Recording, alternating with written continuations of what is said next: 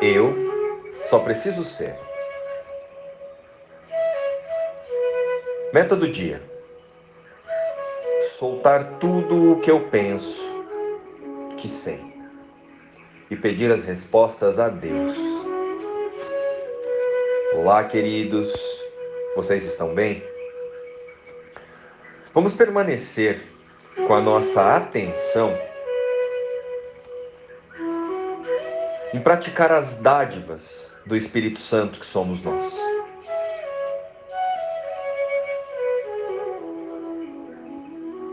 Para tanto, precisamos compreender o funcionamento equivocado da nossa mente. Quando escolhemos ser conduzidos pelo ego. Sim, escolhemos. Você quer ver? Vamos usar a raiva novamente como exemplo. Pois essa é uma expressão do ego muito comum para todos nós. Entenda, a raiva é a falta de clareza nas cenas. Por não confiarmos que todas as circunstâncias são perfeitas. E utilizadas por Deus para o nosso despertar, para recobrarmos a nossa verdadeira realidade. A raiva é a expressão de uma ameaça às nossas metas particulares. Ou seja, sentimos raiva por experimentarmos sensações de ter perdido o controle de algo que ilusoriamente garantia o nosso conforto pessoal ou perdido o controle de algo para as ideias do corpo. É simplesmente a expressão do medo.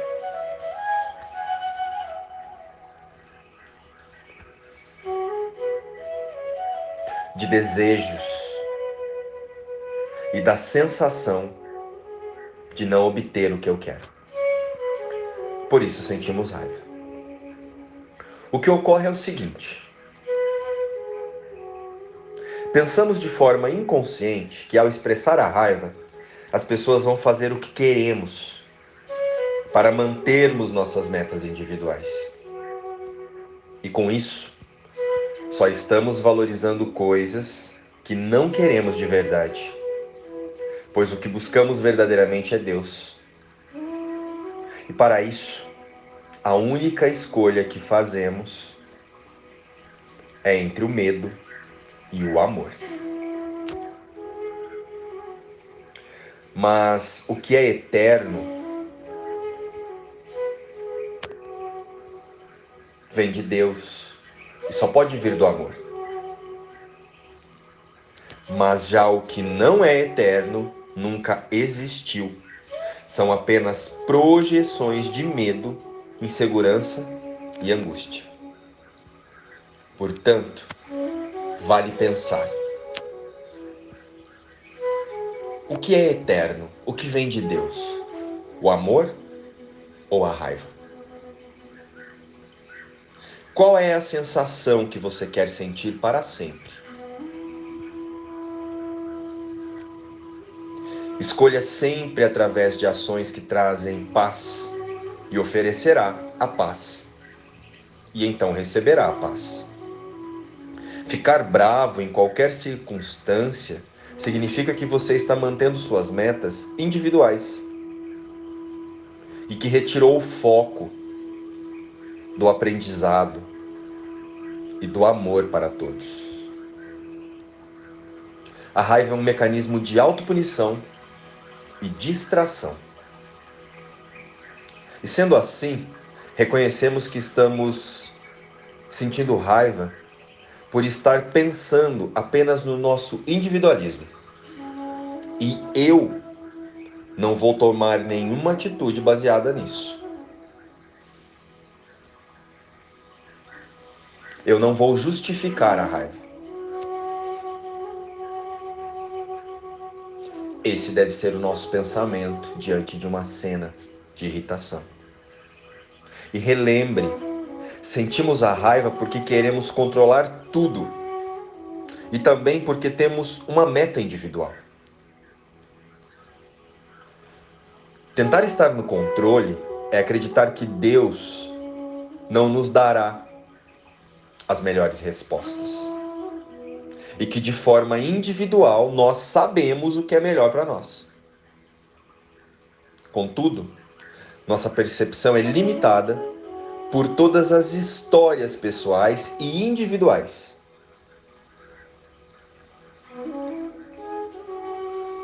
A nossa percepção está sempre voltada para o que nós pensamos,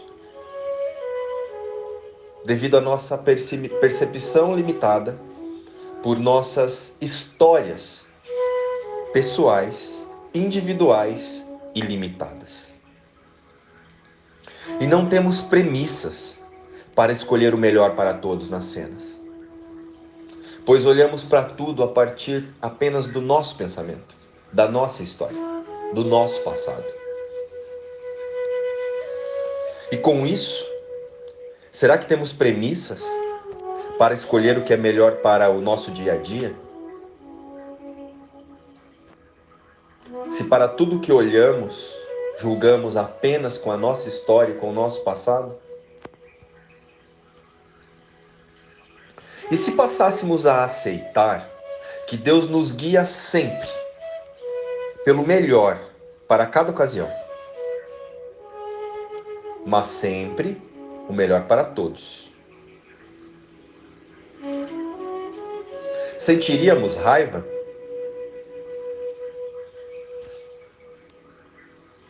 Para ter paz em qualquer situação é preciso estar muito firme na decisão de não querer definir o melhor para todos. Decida deixar Deus te guiar. Pense. Deus vai me entregar a melhor resposta. Você vai ver e ter tudo o que precisa se parar de manipular a cena para manter apenas o que você pensa. Se você quer o amor, precisa buscar o amor nos fatos, nas pessoas e nas circunstâncias. Já quando quer ter razão, vai buscar sempre um culpado.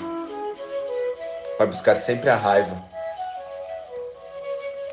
Para sair de qualquer desconforto, você precisa querer sair da raiva e deixar de ter razão. O primeiro passo para sair da raiva é parar de achar que ela é algo desejável para conseguir o que você quer. pois nosso único desejo verdadeiro é Deus. Hoje, a minha santidade brilha luminosa e clara.